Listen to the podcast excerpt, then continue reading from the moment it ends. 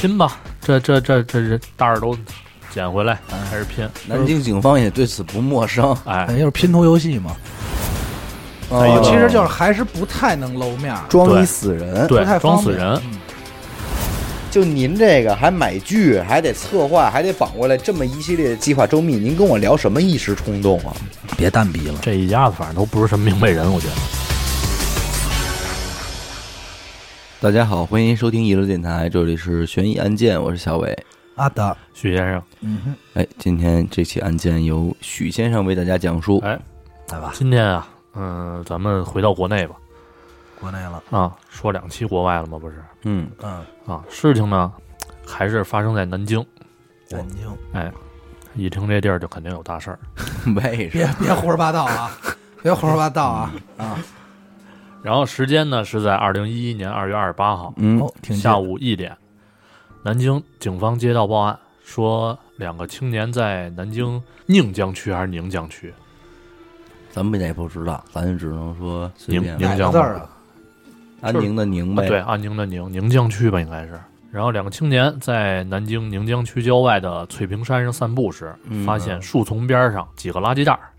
得，怎么又有垃圾袋儿？ 我跟你说啊，咱们现在是已经敏感了。关键是这些垃圾袋儿全部出现在，你你把嘴里东西咽了。你这是口疮了是吗？全部出现在南京啊，是不是？我跟你说，一会儿又有听众问你是不是牙 疼，马上我能化了。呃，他现在是嘴疼。 反正一瞧这垃圾袋儿，就就甭说了啊，肯定是还是一堆烂肉。嘿，哎，果不其然，垃圾袋里装的是什么呢？人体组织。嗯民警就立刻赶到这个现场勘查，嗯，在不远处又发现了十多袋儿装有人体组织的这个垃圾袋儿。怎么那么喜欢这南京人民那么喜欢这么装垃圾袋儿呢？嗯，拼吧，这这这这这袋儿都捡回来，嗯开始拼。南京警方也对此不陌生。哎，哎，就是拼图游戏嘛，一套一套熟悉的流程嗯，拼整了呢，还真是个人。那肯定啊，哎，那不是俩呀，它是一个。拼的过程得多虐呀，嗯一个是吧？对啊一个人。然后现场勘查呢，并没有发现什么就是身份证明嗯，但是呢，从这个残存的衣物当中啊，发现了一张二零一一年二月二十五号从甘肃兰州开往南京的火车票。啊，兰州嗯，从兰州过来的，拉面那块儿，一只兰州，然后警方立刻与这个兰州方面取得联系，嗯，经调查呢，啊，找到了当时购买火车票的兰州人，叫啊田明阳。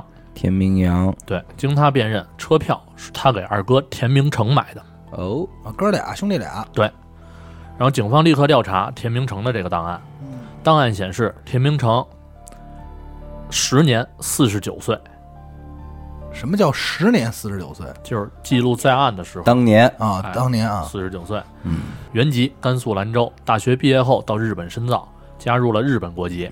二零零六年八月，田明成回国办事儿的时候，自驾车自燃，车毁人亡，哦，就是说这个二哥已经死了，已经死了，五年前就死了，那这肉是新鲜的，肉是新鲜的。那这问题这挺逗的。挺逗的，你这这都都人能死两回，不能吗？嗯然后呢，警方也是带着这个问题啊，就问到了嗯这个田明阳。嗯田明阳支支吾吾说不出来什么，只是反复强调什么呢？就是二哥并没有死嗯，这事儿，嫂子薛丽萍知道。薛丽萍，对，就是他这二嫂。她跟这薛丽红是亲戚 二姐二姐啊。行，于是呢，这个警方就联系到这个田明成的媳妇儿薛丽萍，嗯通过提取尸体的 DNA 和薛丽萍女儿的 DNA 进行比对，确认死者就是田明成。哦，啊，已经可以确认了，这回死的是田明成。对那五年前，你接着说吧。啊，嗯，那其实这个疑问就是什么呀？就是究竟为什么一个人能死而复生嘛，对吧？对，嗯再次被人杀害了呀。嗯这块儿呢，先别着急，我先简单介绍一下这个田明成和薛丽萍这俩人。嗯从这个过程当中就能找到原因了。六二年的田明成早年间就到这个日本打拼，六二年对，六出二生的，的是吗？对，属什么？虎，没毛病。不，牛逼。嗯嗯，继续。先是呢，他和一个日籍华人结婚了嗯啊，获得了这个日本国籍。之后呢，因为种种原因又离婚了。嗯，离婚后呢，就留在日本开拓这个保健品市场。哦，哎哪种这保健品啊？伊丽山，还是成人吃保的、健用的应该都有吃的、使的、用的。啊。然后几年时间呢，就拥有了自己的这个品牌和公司。哦在九九年到富士山玩的时候啊，结识了这个七零年出生的薛丽萍。哦，薛丽萍呢是到日本留学的，哎，小妞儿哎，学的是这个美容技术这方面。哦，由于俩人的这个行业共通性啊，在一次供销 会上，你先等会儿吧。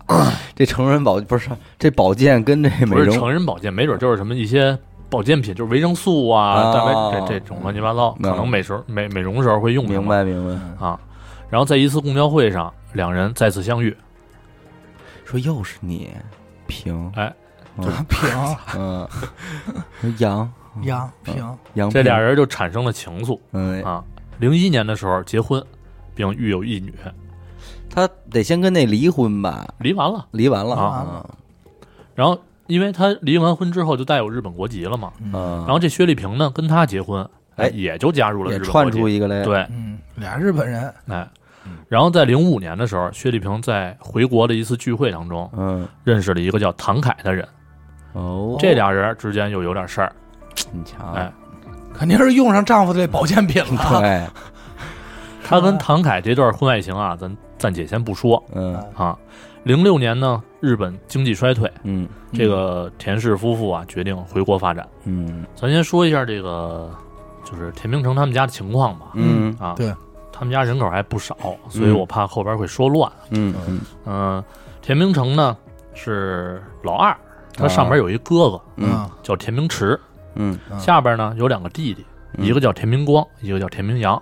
这个老三啊是老三是田明光，田明光，对，然后再上面还有两个姐姐，那就不说了、嗯啊，六个人儿。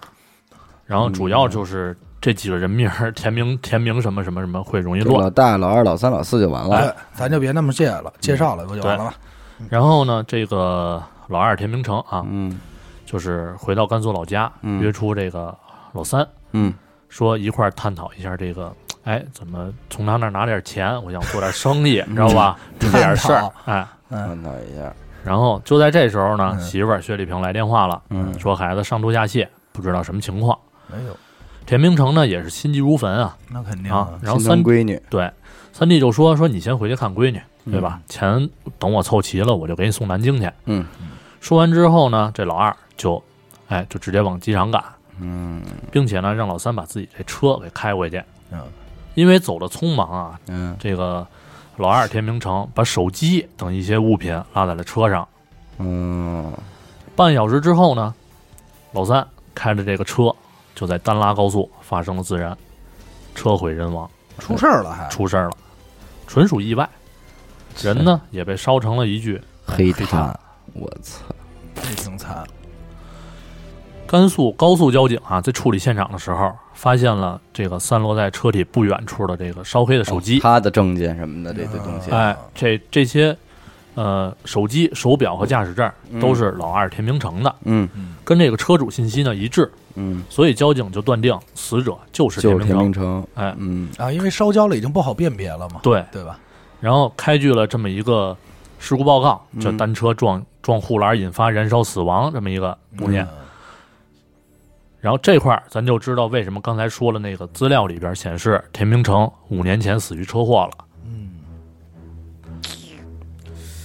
但是五年的时间啊，你说这没死，并没有死成的这个，就是他这个生活，难道他不再用这个身份了吗？他以对什么身份生活呀？他没有身份证，他也不可能毫不知情吧这事儿，对他没有户口本儿，嗯银行什么的都用不了，而且他又开公司，你对稍微一登一露面儿就就有问题啊。别着急，这事儿啊，咱往后还得说，还有事儿呢、嗯，还有啊是，啊。官面上说的田明成出事儿之后，嗯警方呢也通知了这个薛丽萍。嗯嗯，当天晚上呢，哎，田明成又到南京了，哦，对吧？因为他又不到是又回家了，对对看他得闺回女去家了嘛，嘛，对，看病，发现这个媳妇儿呢已经哭成泪人了。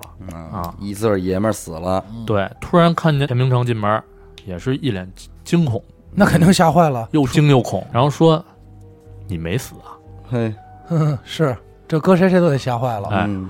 然后田明成也是纳闷儿，说：“瞎说什么呢？什么情况？怎么回事儿？跟我说说。嗯他是他什么都不知道，对，啊，对他手机也没拿哈，哎嗯然后薛丽萍呢就把这事儿啊一五一十跟他说了。嗯下午呢那会儿呢，他给这个田明成打完电话之后的两个小时，嗯，嗯，就接到了警方的电话，警方电话，说这个爷田明们儿死成了，死于车祸嗯，啊。田明成一听这么着，你就明白了，对吧那？肯定是他弟弟，啊死的就是田明光嘛，嗯三弟嗯，啊，就蹲地上哭起来了，嗯不停自责。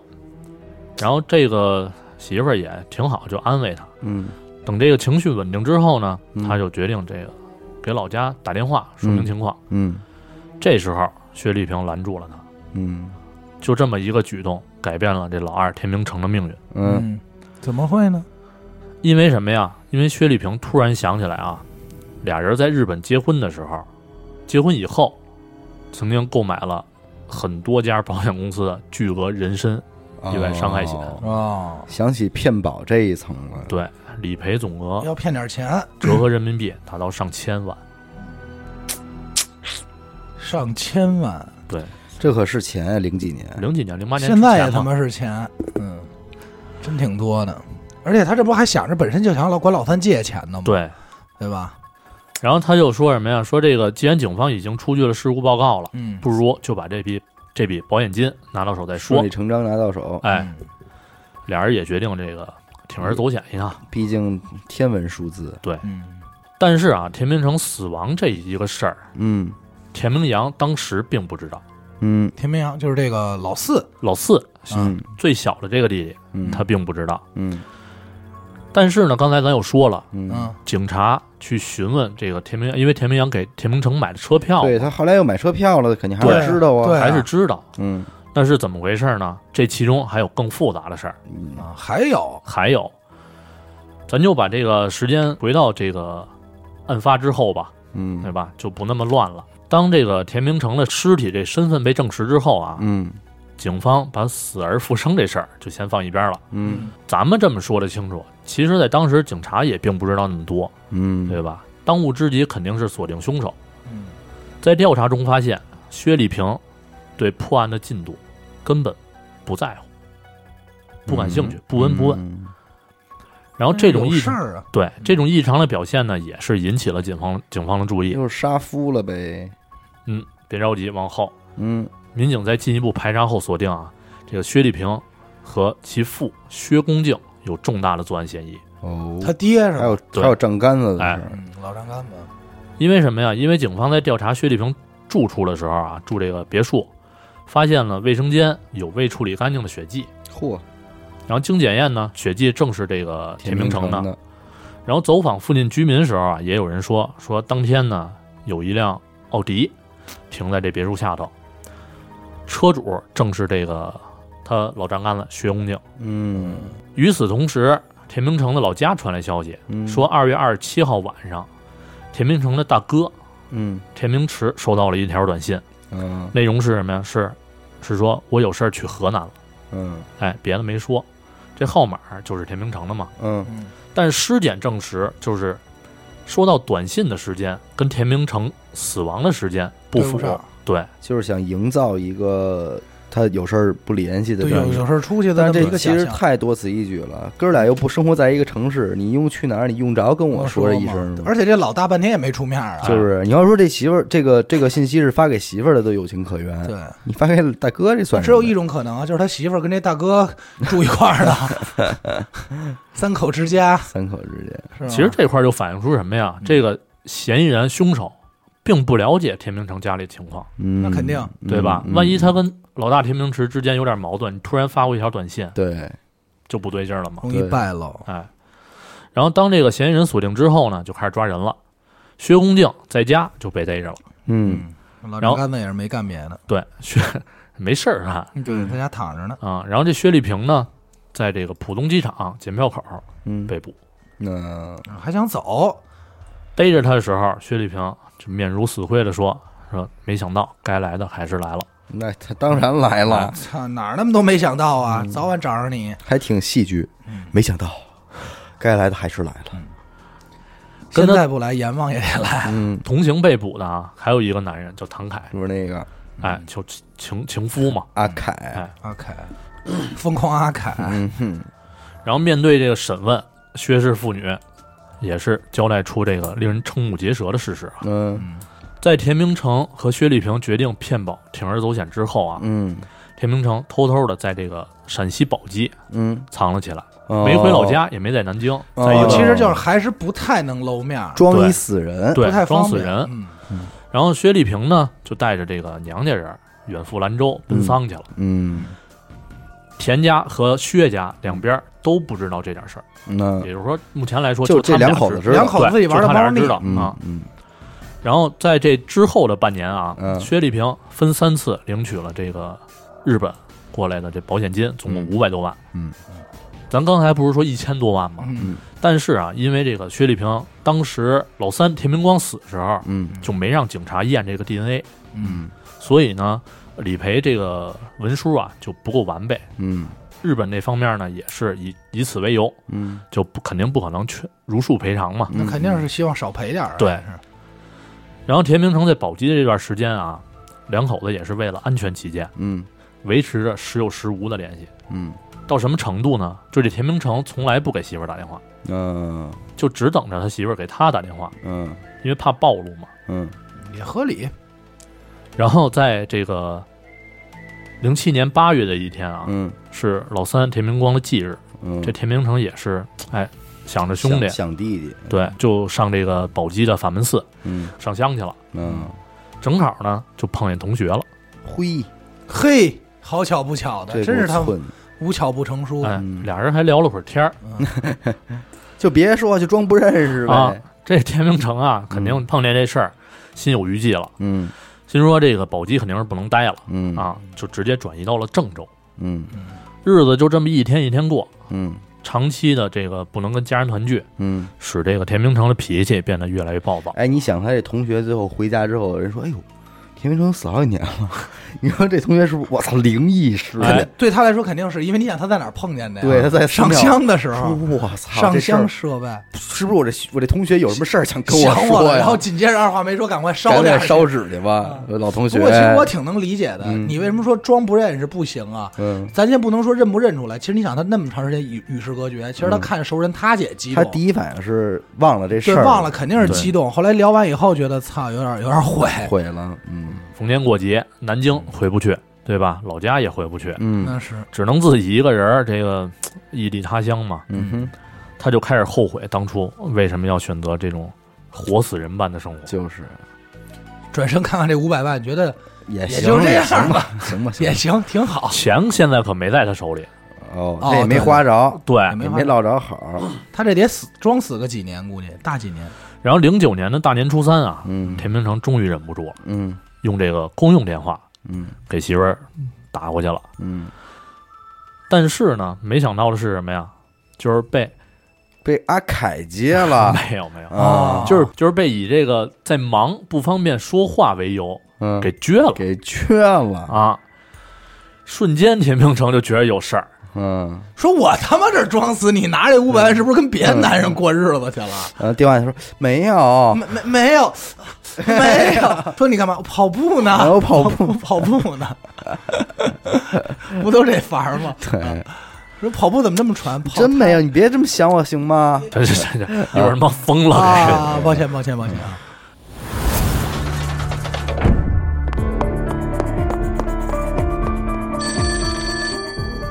喂，是神探阿乐吗？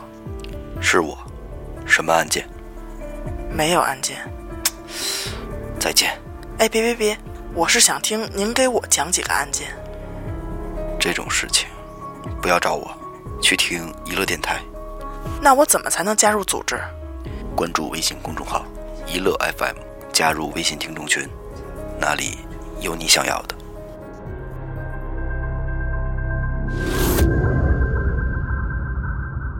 然后他呢，说呀平时啊也没法上网，也没法去办这些东西，嗯就只能通过报纸嗯了解到这个老丈杆子已经成了当地的企业 家。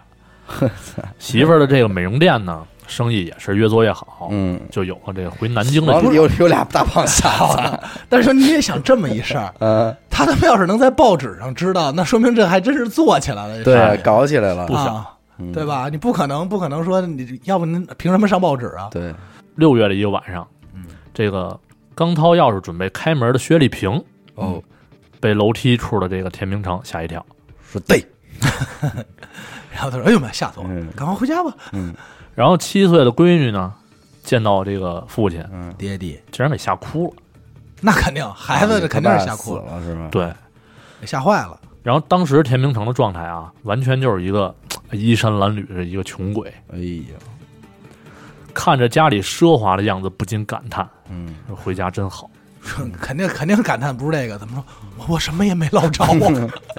又没有我了， 一进一推门，这是这是哪儿啊？这是”他心想啊，终于不用过这个呃隐形人的日子了。嗯但是面对他的出现，嗯，薛丽萍并没有半分喜悦感。也不愉悦，对，点了颗烟，说他妈的，你怎么回来了？嗯因为早在半年前，嗯他就在一大帮一无所知的朋友的催促下，嗯，和这个唐凯公开了男女朋友的身份。我哦，操，真他妈着急是，哎操，因为他自己知道，别人不知道，嗯，这所么以别人都以为他单身呢，对是吧一？起哄，哎，那没辙，对吧？亲一个，那个吧，来吧，抱一个，抱一个，其实啊，这也赖他，亲热，因为在当时啊，他觉得这个嘖唐凯对自己挺好，嗯再不让他转正，这也不对，对唐凯也不太公平。嗯反，正带有这种想法嘛，咱也不知道怎这么想。他妈叫什么想法？他那还一正根呢，是啊，这还一原配呢，操！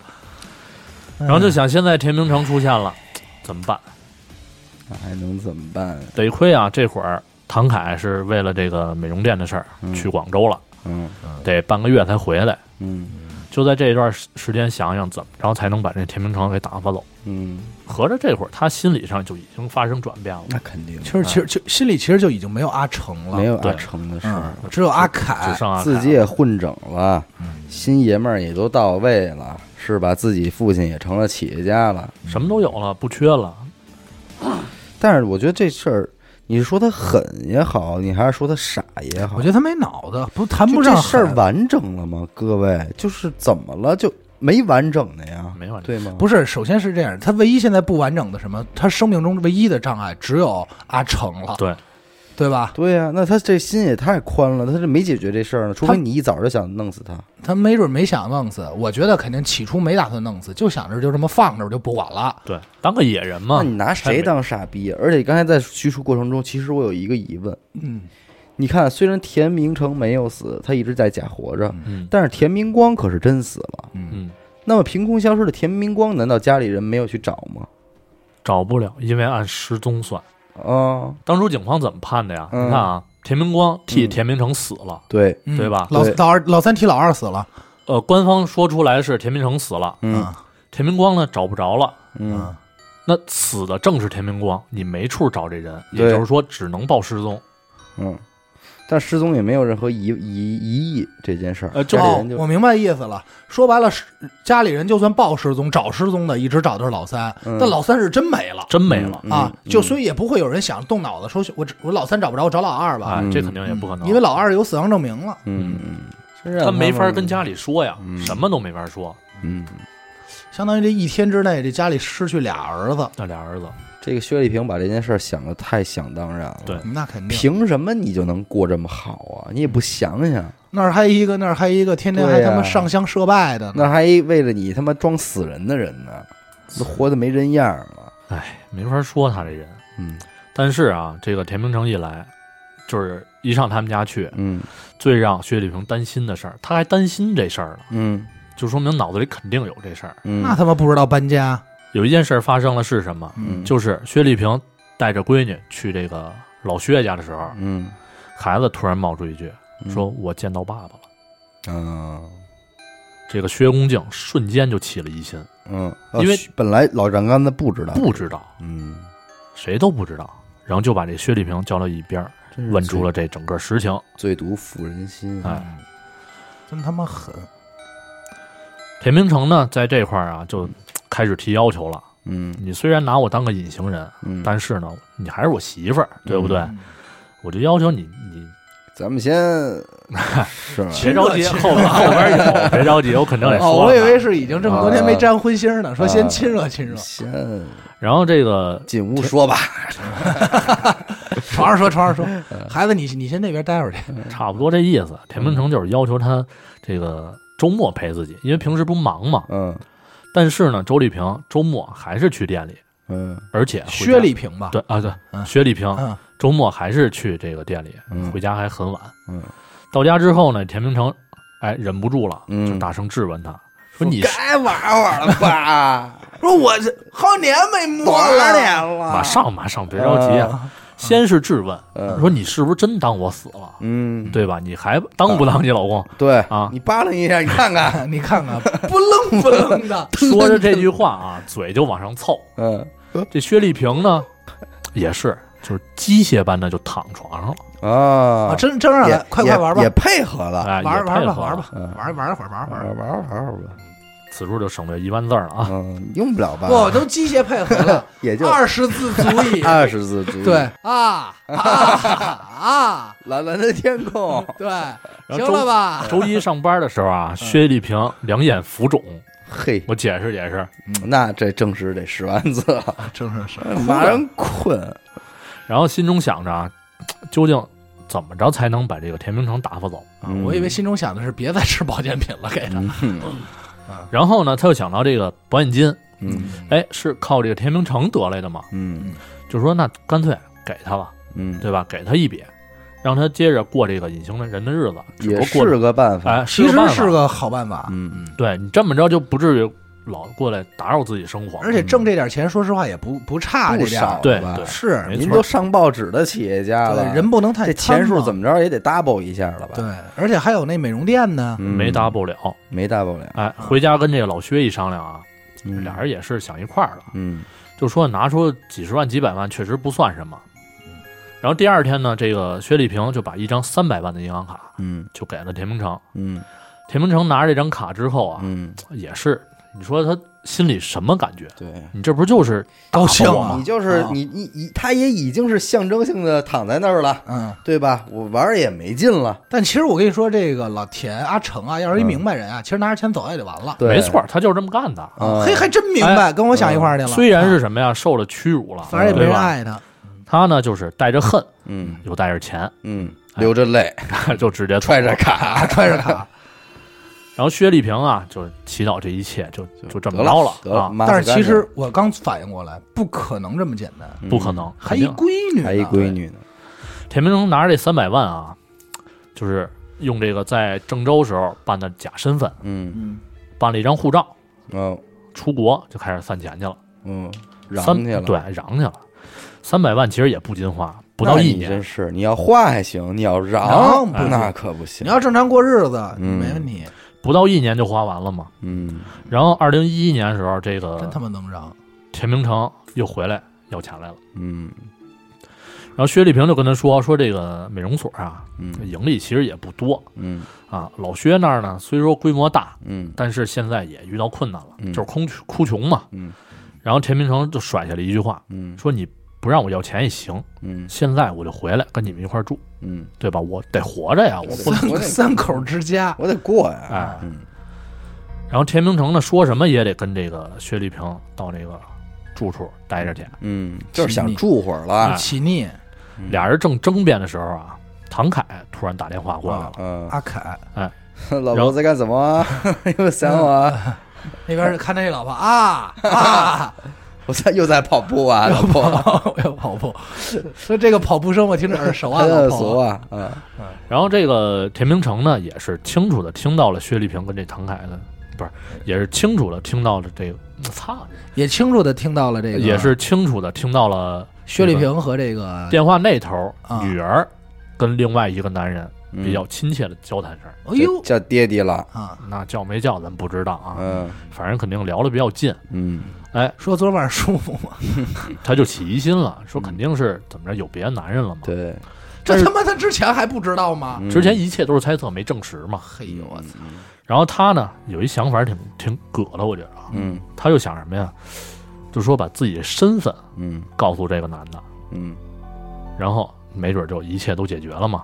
那这一又有点异想天开这有啊，点胡闹了。心还是宽啊他就借机拿过了这个薛丽萍的电话，啊哎，记下唐凯的号码。啊啊！第二天就跟这唐凯说明了一切，嗯摊牌去了。摊牌去了。唐凯肯定吓疯了，没有，啊，庞凯这人啊也是讲理，嗯直接找老薛对峙，啊，说你们家闺女怎么回事儿？这这嗯人又是谁呀、什么情况啊？嗯不是说死了吗？怎么又出来了？这嗯这意思啊？老薛也是慌了，嗯就把他闺女叫过来，这仨人儿，哎，就开始聊这样事聊儿。呗，嗯嗯，然后唐凯的态度是什么呢？唐凯说的这些话啊，让这个薛唐二人双手攥着就撒不开了，嗯哎，就不想分开。嗯这个田明成就不管他就嗯，都行，就是我们是真爱，哎，我们是真爱。嗯然后这个田明成一看也是没辙了，嗯，就决定什么呀？回老家嗯把这件事儿全坦白了，嗯并且呢，把救兵搬来，嗯，把这个薛丽萍给说服了。谁是救兵啊？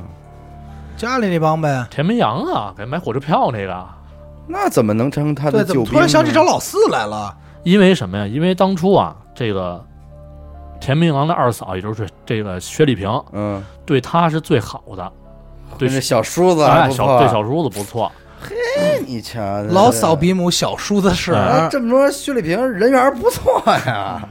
人送外号人快来，呃，小平，招人来。这然后事儿这个田明阳呢也是异想天开，嗯就觉得之前关系不错，我说两句肯定没问题。操这嫂子，哎啊老老三老四还真来，真管。这想嫂子了也是，真管呀。然后这田明成呢，就回回家了嘛。回家这一家人也是又惊又喜嗯啊。虽说老三没了，老二回来了，对吧？至少没死。没没没一下没俩，有一天啊，这个田明阳这小弟就给这个薛丽萍打电话，嗯说说嫂子，我跟二哥二十五号就到南京，嗯咱们一块儿聚聚。嗯，一块儿高兴 高兴，像当年一样。但是接到电话的薛丽萍嗯彻底失控了，那肯定啊，疯又了来找我，而且带着老四来，咱什么岁数了，还鸡巴敢带老四还过搞来这些事情？太胡闹了，太胡闹了。然后就跟他说说你们别过来 嗯，啊，不是有家有业的，我求你真别来，哎，真是麻了呀！就这这语气嘛，就拜托你们别再打扰我生活了，行吗？嗯就这样。。嗯田田明成一起听这话呢，就嗯旁边听着嘛，也是急眼了，嗯就抢过这个电话，嗯就争吵起来了，嗯就说如果不能回去，嗯，就鱼死网破，对，把这骗保事儿嗯我就直接说出来。说出来，哎，大不了咱就一块儿坐牢去。对。然后薛丽萍呢，把这点对话内容啊，嗯就如实的告诉老薛和唐唐凯了。啊，爷们儿和老丈杆子，哎，三个人就同时感叹说：“如果当初啊，他嗯真的要死了，不是真的死了，该多好！”嗯哎，这时候肯定是这感叹。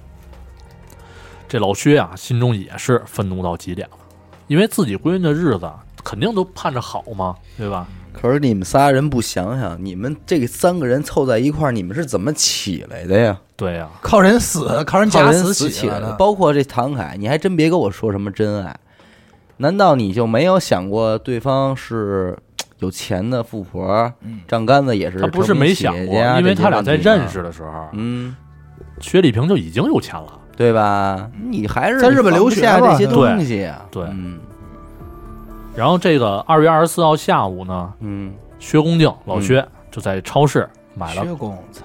砍刀、斧头、垃圾袋儿。专业的专业的，我操，真是手段，真是简单粗暴。他准备什么呀？准备在薛丽萍那别墅里边啊嗯进行作案。操作一下哎，然后二月二十六号晚上，这哥俩田明成、田明阳嗯已经来这南京了嘛。嗯然后薛丽萍就约田明成嗯说过来一块儿谈谈，在别墅里。嗯但是没想到田明阳一块儿来了，就没法动手。嗯嗯，还真是有老四的情面在，哎嗯，不是你不能跟老四也一块儿给做保了，不齐对啊、因为人家里人都知道你俩过来了。对，然后争吵了一通之后呢，这个田明成二人离开了嗯啊。薛丽萍就给这唐凯打电话嗯说：“你把这个之田明前成雇好那几个人儿，嗯，把这个田明成给绑回来。”哦，再绑回来，对，哦。然后这个唐凯呢，就跟这几个社会青年说，嗯说田明成是个神经病，嗯嗯嗯，哎，，你给我你给我绑到这个别墅里边，嗯这事儿就算完了。嗯果不其然啊，这田明成就出现在别墅里了，嗯真绑来了。哎，真绑来了。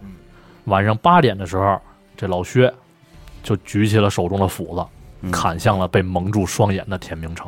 嘿，这你到第二天，就是咱们刚开始说那场景了，一个小袋儿一个小袋儿装着了，等于是仨人一块儿办的，就老薛一人动的手，那几个人只是从犯，就是引诱他过来什么的。嗯嗯，因为这事儿你肯定不敢就是看着嘛。就连带拆呀、什么的，这些都是他老薛一个人办的。哎，老丈人动的手，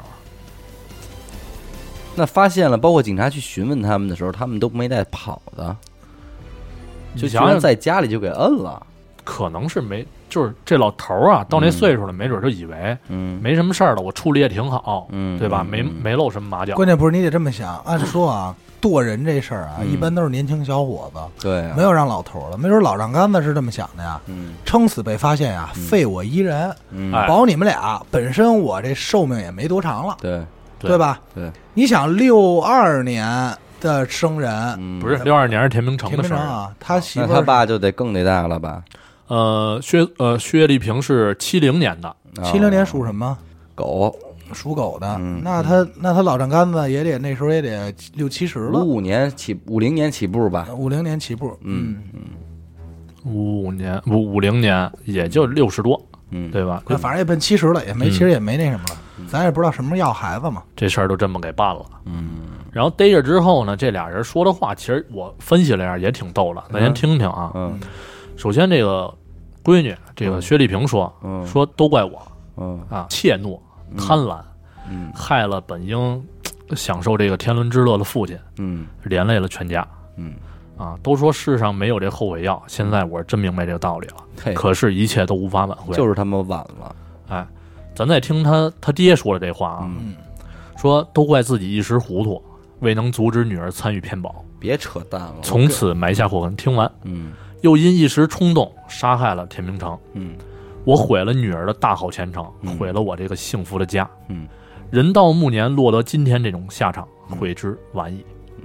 他家挺文你嗯文有点有点文俩人谁也没说田家的事儿，啊哦，对吧？对吧你？你看，我也是觉得就别扭，就别扭在这儿。嗯老是说，哎，我不该冲动杀人，我不该骗保。嗯你可没想到，你最终对不起里外里，最终对不起的还是他妈这田明成啊！对当然了，这田明成诈保、嗯骗保这个事儿，是诈不死对的，是不对的。嗯。但是你说主意是谁出的呀？对你从你从道理层面上来讲，你这太不仗义了，这出玩儿这的故事完了吗？嗯，不对啊，这里头这阿凯呢，疯狂阿凯呢，阿卡也给判了，啊也给判了，嗯最终也没跑了。对，没跑了。包括那几个社会青年也给判了，嗯那肯俩罪定，嘛。你说最惨的就是他妈这田家小闺女，是吧？我就想说这事儿，你们这些当长辈儿的，谁为孩子想一步了？你们这帮孙子，谁为孩子想一步了？眼里全是钱，他这样的，没别的他还有奶奶吗？有姥姥吗？没了。老头儿自己也老老对没老了，啊，老头儿不定哪儿耍去呢。这帮孙子，是我为什么不信？这就是我觉得不值得心疼啊！什么叫一时冲动杀人啊？在我看来，真正的一时冲动就是这俩人吵拌嘴了，这边抄烟灰缸，急了啪！哎，哎这一下，这在我称之为是一时冲动。嗯咱都还就不说什么谅解不谅解、容忍不容忍、理解不理嗯解，就您这个还买剧，还得策划，还得绑过来，这么一系列的计划周密，您跟我聊什么一时冲动啊？别蛋逼了。对吧？有多长时间能让你冷静下来呢？你就是心狠啊，你就是心狠手辣呀。对，一时冲动，你这要一时冲动是什么呀？杀完人以后他自己都懵的，嗯这杀完人冷静处理、是被逮着了，现在告诉反悔，要没逮着呢，嗯那蛋什么逼呀、就为这点逼钱，嗯操！其实说白了就是什么呀？早知如此，何必当初，对吧？当初如果要不不骗保，没有这想法，这就是什么？咱平时说那话嘛，就是你轻易别撒谎，因为你撒了一个谎之后，你就得再用更多的谎言去。去圆圆这个关键谎你。哥俩，你们在怕，你们在他妈的骗这个宝的同时，你们有没有想过你们今后这一生，对吧？是千万级的数字来了，操，那么情比金坚吗？就那么仗义吗？彼此都，这还是说什么呀？一个是刚才说的最毒妇人心，还有是什么呀？家有贤妻，嗯爷们不做横事儿，嗯，对吧？对这个贤内助是很重要的，嗯，这耳耳边风给你吹的，嗯没准儿这个这个老二啊，一开始嗯啊还保不齐没直接就同意说诈保这事儿，对，嗯对吧？因为觉得不合适，后来媳妇儿说快点儿弄吧。嗯而且呢，我也能明白，实际上刚开始诈保的时候啊，我觉得啊，他媳妇儿心里还是有这爷们儿的，嗯，就刚开始，嗯可能过了这个半年一年的，嗯就觉得他也不回来，这钱拿到手了以后，还觉得花着花着哎还对，为什么呀？他不心疼啊，对他知道，他知道啊，那边也活一人，也没死人，我这钱花着我还挺高兴，自己就往那儿去了。对我还把我这个把我爹这日子生意给做好了，嗯还觉得自己是成功人士了。咱真想第一步，您要是骗完这个宝，您还好好的当您这媳妇儿，嗯也不至呗，对，也不至呗。对啊，你就对吧没事儿给爷们儿打点钱，我相当相信啊。当然，咱不说这事儿啊，嗯只是说对，推不响，肯定是不五年鼓励十年，俩人日子过起来了。嗯去他不是别的地儿还有这个这个这个包这个这叫什么美容店吗？嗯去另外一城市过了，嗯这日子隐姓埋名弄一假身份，嗯也就过了。不爷们儿是不上班，嗯对吧？嗯或者看店，这就是什么呀？贪得无厌，对对吧？都得是我的，对哎，你其都实啊别要，咱说这个这个娘儿俩半天，不是爷儿俩半天，嗯，还没说到这田明成呢。田明成其实在最初在郑州的时候已经有了一个假身份了，嗯他只是一时愤怒去拿这三百万给造他了。当然气不过呀，对呀、对嗯吧？他以为他有机会能再要出这钱，咱不说要不是，其实啊，他贪不贪都放一边儿，嗯这三百万搁给谁啊？其实谁也花不痛快。对，对我他妈连闺女带媳妇儿连家，我现在没人认识我了。嗯我说你苟活于人世，嗯，这我这算怎么回事儿？你没法聊对这吧东西，我这三百万又能做什么？这一家子反正都不是什么明白人，我觉得。嗯行吧？感谢您收听娱乐电台，这里是悬疑案件，我是小伟。阿达，许先生，哎，呃，我们的节目会在每周二、周四的零点进行更新，关注微信公众号，扫码加入微信听众群啊。我们下期再见。再见见